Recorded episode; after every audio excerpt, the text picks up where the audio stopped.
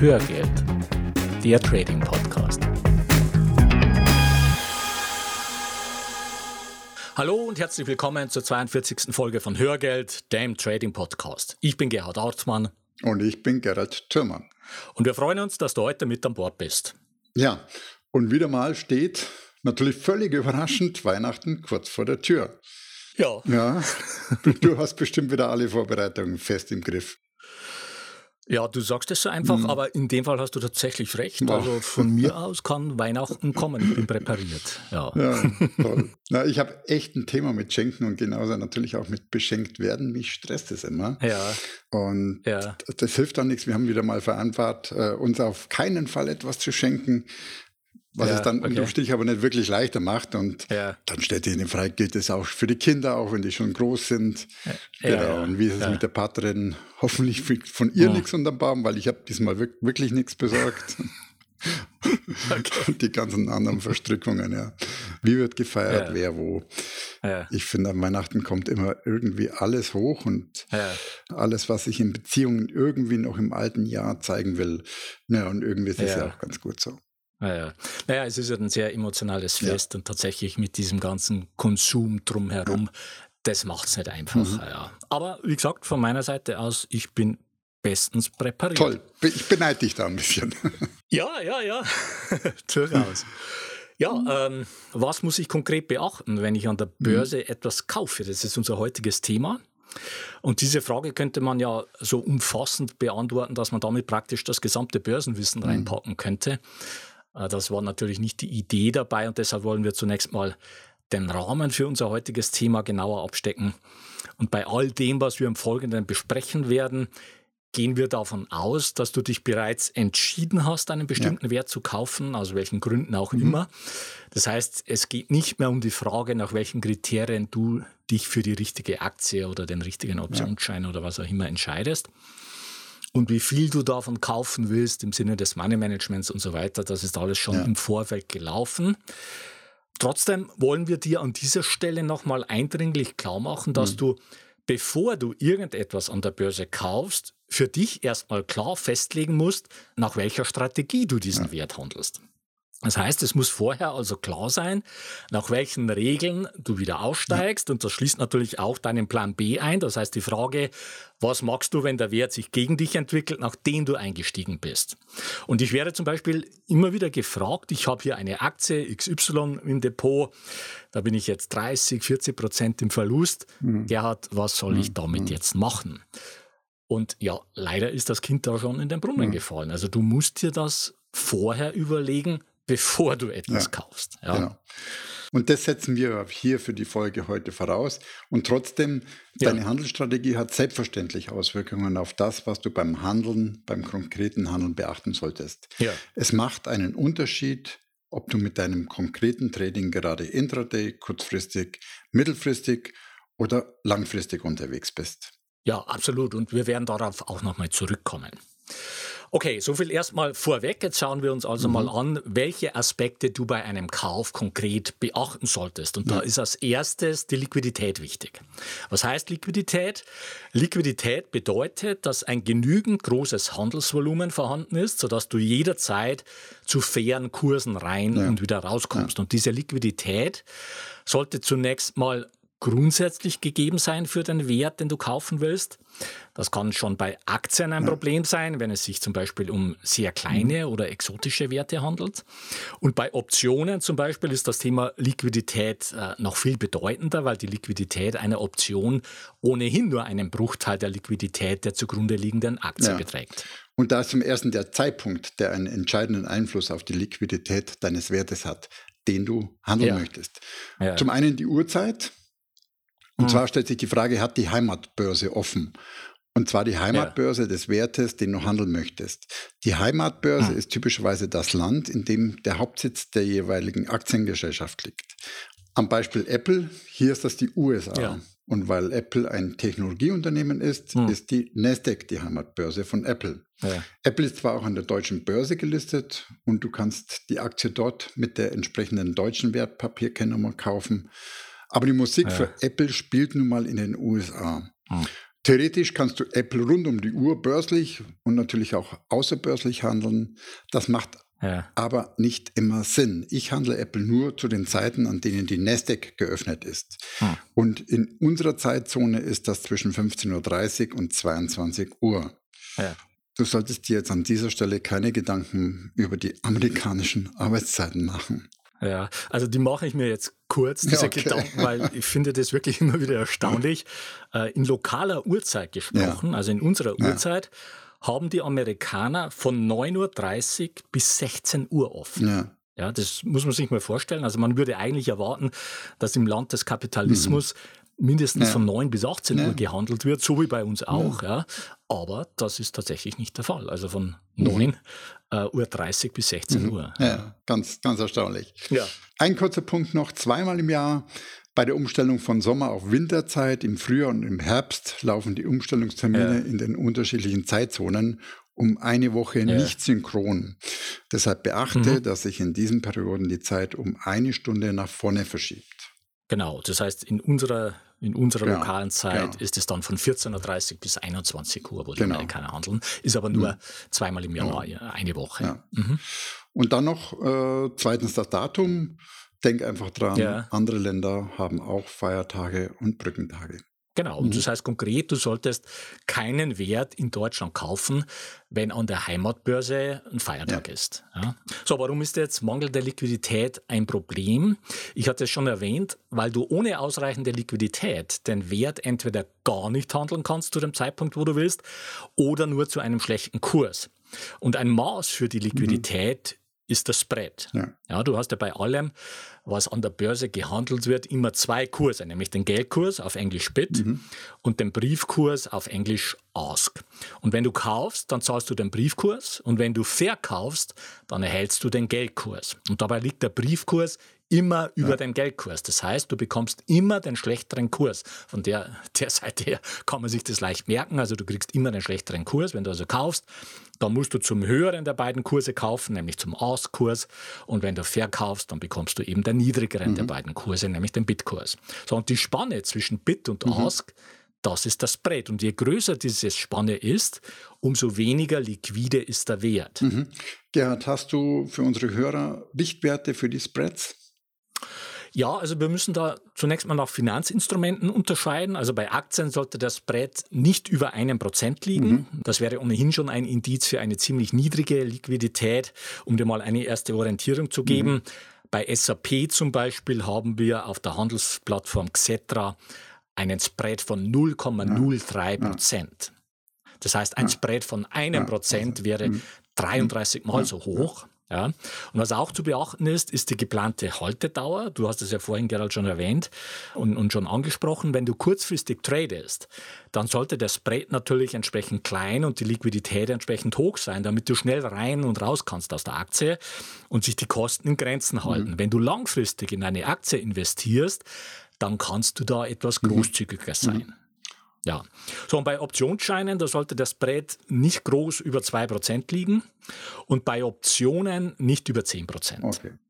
So, wir sind beim Aspekt der Liquidität und neben dem Spread ist natürlich das tägliche Handelsvolumen einer Aktie das Maß für Liquidität. Und bei Aktien, mit denen du kurzfristig handelst, sollte das durchschnittliche mhm. tägliche Handelsvolumen mhm. mindestens 200.000 Stück sein. Und damit kommen wir zum letzten Kriterium, mit dem wir Liquidität messen, und das ist die Zahl der gestellten Kurse. Und darauf werden wir gleich noch eingehen. Ja, okay. Also erst nochmal zu den unterschiedlichen Börsen. Ja. Wenn du bei einem deutschen Broker bist, hast du je nach Wert mhm. bei der Ordereingabe ja die Qual der Wahl der ausführenden Börse. Ja. Angeboten werden typischerweise die Regionalbörsen, wie zum Beispiel Frankfurt, Stuttgart, München und ein ja. paar andere. Mhm. Ja. Und äh, nochmal ein Wort zu den Regionalbörsen. Heute findet dort natürlich kein reiner Parkett Handel mehr statt. Mhm. Vielmehr werben die regionalen Börsen mit hybriden Marktmodellen, bei denen Handelsexperten in den elektronischen Handel eingebunden sind. Ja. Und äh, die jeweiligen Börsen haben sich durchaus unterschiedlich spezialisiert und setzen verschiedene Handelssysteme ein. Stuttgart zum mhm. Beispiel mhm. ist Marktführer beim Handel mit Unternehmensanleihen. Okay. Auf jeden Fall ein guter Richtwert für die Wahl der Börse ist das Handelsvolumen, das für ja. deinen Wert jeweils angezeigt wird. Mhm. Genau. Und dann gibt es noch Xetra. Was ist das? Xetra ist erstmal eine computerbasierende Handelstechnologie, die inzwischen ja. an mehreren Handelsplätzen eingesetzt wird. In Wien, Irland, mhm. Zagreb und an vielen anderen Börsenplätzen. Zum anderen, die Deutsche Börse betreibt am Standort Frankfurt zwei Handelsplätze basierend auf der Handelstechnologie Xetra. Mhm. Einen mit dem Namen Xetra, den anderen, äh. der wird dir bei der Börsenauswahl mit FRA angezeigt, aber Xetra ist der Referenzmarkt für deutsche Aktien. Mhm. Und das bedeutet, er ist der handelsstärkste Börsenplatz mit einem Marktanteil von über 90 Prozent. Mhm. Im Aktienhandel, ja. Im Aktienhandel, ja, genau. Ja. Und bei manchen Brokern kannst du zusätzlich direkt die Heimatbörse auswählen. Im Fall von Apple wäre das ja dann die Nasdaq. Aber mhm. nochmal zurück zu den Regionalbörsen. Die haben durchaus auch ihre Vorteile. Und ja. zwar nach meiner persönlichen Erfahrung ist es bei Xetra viel häufiger zu Stückelung meiner Orders gekommen, vor allem bei kleineren Werten. Ja. Und das ist trotzdem ärgerlich, weil äh, zusätzliche Gebühren entstehen. Mhm. Und äh, lange Rede, kurzer Sinn, um einen fairen Preis zu bekommen, ist die Wahl der Börse bei ausreichendem Handelsvolumen weniger ausschlaggebend. Der richtige Handelszeitpunkt ist viel, viel bedeutender. Ja, okay. Ja, wenn du jetzt Optionsscheine oder Zertifikate handelst, dann hast du da drei relevante Möglichkeiten. Die erste Möglichkeit ist die Börse Frankfurt. Ja. Die zweite Möglichkeit ist die Stuttgarter Euwax. Mhm. Und die dritte Möglichkeit ist der direkte Handel mit dem Emittenten. Und wir empfehlen dir den direkten Handel mit dem Emittenten. Mhm. Das ist von den Gebühren her in der Regel deutlich günstiger als der Handel über die Börse und die Liquidität ist höher. Und wenn der Handel mit dem Emittenten nicht möglich ist, dann schaue dir die Anzahl der gestellten Kurse an den beiden Börsen Frankfurt und Stuttgart an und handle dann an der Börse, an der die meisten Kurse gestellt wurden. Wir haben ein paar Beispiele in die Shownotes ja. gestellt, dort siehst du, was wir damit meinen. Hm. Wir sind bei der Frage, was du beim Kauf eines Wertes an der Börse beachten musst. Und da ist neben der Liquidität auch die Volatilität wichtig. Und diese Volatilität, die hat zwei Aspekte. Der erste Aspekt ist, wie stark sich ein Wert grundsätzlich bewegt innerhalb eines Zeitabschnittes. Und der zweite Aspekt ist, wie unruhig und chaotisch sich ein Wert verhält. Mhm, ja. ja. Und das trifft typischerweise auf die erste Handelsstunde in New York zu. Ja. Beim Daytrading oder kurzfristigen Trading musst du schon genau wissen, was du tust, wenn du dich für das Handeln in dieser Uhrzeit entscheidest. Für ja. mittelfristige oder längerfristige Investments nutze ich punktuell die hohe Volatilität gerne mal aus, um mit einer Limit Order einen guten Einstiegskurs zu bekommen. Okay, wir kommen nochmal auf das Thema ja, äh, ja. Limit Order dazu, ja. äh, zurück. Aber wichtig ist, dass einfach in der ersten Stunde ungefähr in New York sehr viel Chaos herrscht. Und man da für kurzfristiges Trading erstmal die Finger lassen sollte. Ja, kommen wir zurück zum ersten Aspekt mhm. der Volatilität, nämlich zur Frage, wie stark sich ein Wert grundsätzlich bewegt. Und da ist der Forex-Markt ein gutes Beispiel. Währungen werden ja weltweit rund um die Uhr gehandelt und man unterscheidet dabei vier Handelsperioden. Äh, die Sydney Session, die Tokyo Session, die London Session und die New York Session. Und wie die Namen schon vermuten lassen, entsprechen diese vier Sessions jeweils den Handelszeiten der genannten Börsenplätze. Und wenn man nun die Bewegungen der einzelnen Währungspaare während dieser verschiedenen Sessions genauer analysiert, dann erkennt man, dass zum Beispiel der Euro-US-Dollar sich in der Sydney und Tokyo Session im Schnitt am wenigsten ja. bewegt. Das heißt, in dieser Zeit sind dann auch beim Traden die geringeren Gewinne zu erwarten. Mhm. Auch das kannst du dir in den Shownotes anschauen, das haben wir reingestellt. Mhm. Und dort haben wir die Volatilität des Euro-US-Dollar, also in den Shownotes, mit Hilfe der sogenannten Average True Range, kurz ATR, gemessen. Und diese ATR ist ein sehr hilfreicher Indikator und deshalb erklären wir den an dieser Stelle mal. Ja. Die Average True Range besteht aus drei Teilen. Der Range, der True Range und schließlich der Average True Range. Fangen wir mit der Range an.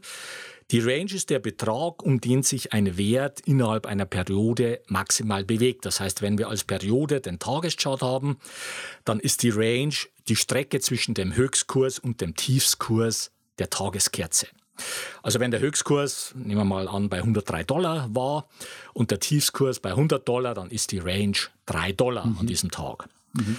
So, und die True Range berücksichtigt noch zusätzlich die Gaps, also die Kurslücken ja. zwischen den Kerzen. Wenn also der gestrige Schlusskurs mhm. außerhalb des heutigen Kerzenbereichs liegt, dann wird diese Lücke noch zur Range dazu addiert und das ergibt dann eben die True Range. Hm, hm. Und die Average True Range schließlich ist der Durchschnittswert der True Range über n Perioden, also zum Beispiel ja. über die letzten zehn Tage. Und mhm. damit können wir die Volatilität in Form der durchschnittlichen Schwankungsbreite messen. Ja. Die ATR kann zum Beispiel auch sehr gut für die Stop-Setzung genutzt werden, indem man als Stop ein Vielfaches der ATR nimmt, zum Beispiel 2 oder 2,5 Mal die Average True Range über einen Zeitraum von 10 oder 14 Tagen. Damit passt man sich dann dynamisch an die aktuelle Schwankungsbreite an und auch mhm. dazu findest du einen Chart in den Show Notes.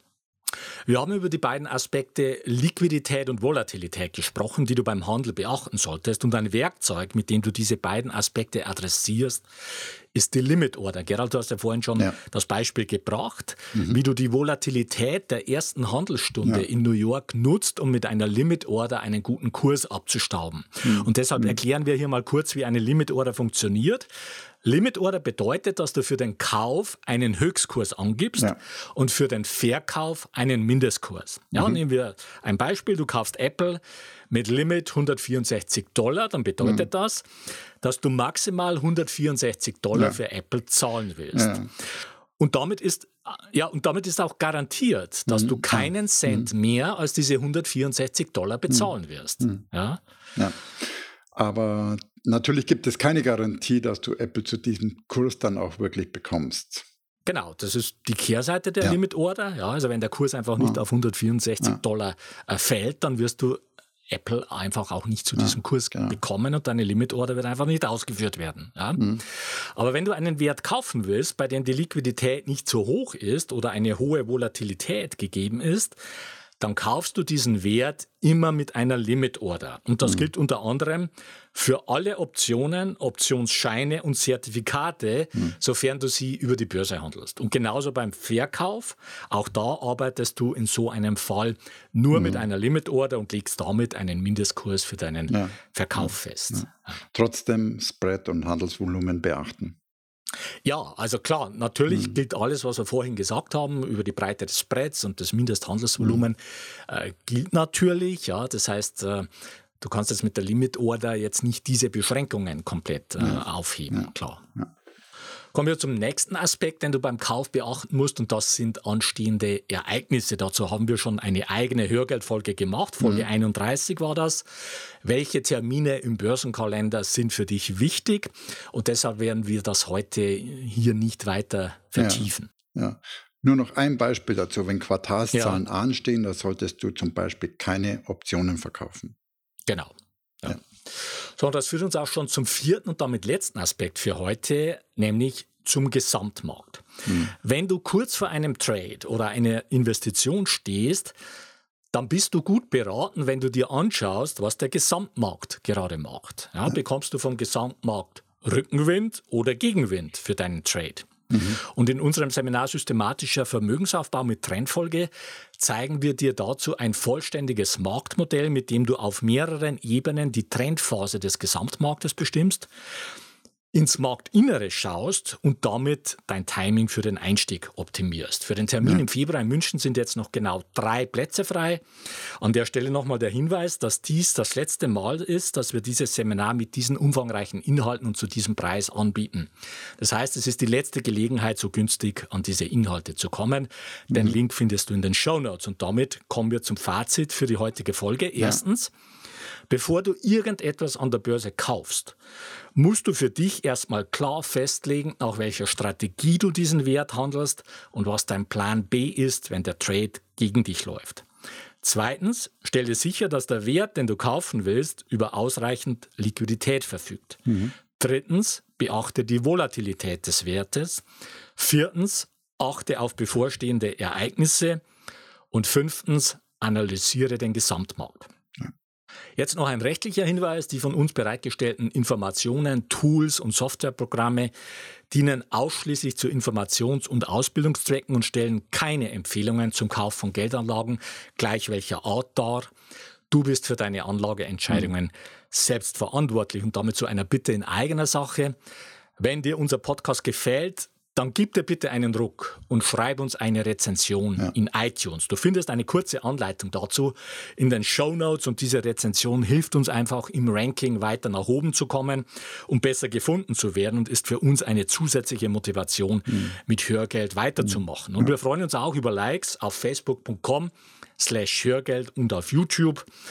Und auch den YouTube-Link findest du in den Show Notes. Und wenn du Fragen oder Anregungen für uns hast oder wenn wir bestimmte Themen vertiefen sollen, dann schreib uns bitte an feedback.hörgeld.com oder nutzt die Kommentarfunktion auf ja. unserer Webseite hörgeld.com. So viel für heute. Die Shownotes zur heutigen Sendung mit ergänzenden Charts und Links findest du unter hörgeld.com slash 042. Bleibt noch der Ausblick auf die nächste Folge. Mhm. Da machen wir wieder unseren mittlerweile schon traditionellen Rückblick auf das vergangene Jahr und gehen der Frage nach, was mhm. bringt das Börsenjahr 2019? Und bis mhm. dahin wünschen wir dir jetzt erstmal frohe, erholsame Weihnachten mhm. und einen guten Rutsch ins neue Jahr. Ja. Wir hören uns wieder im Januar und vielleicht sehen wir uns ja im Februar in München. Mhm. Ja. Ja, mach es gut und wir wünschen dir weiter viel Spaß mit dem Thema Börse und wir laden dich ein, auf diesem Weg die Verantwortung für deine Vermögensanlage selbst in die Hand zu nehmen. Die Geschichte geht weiter.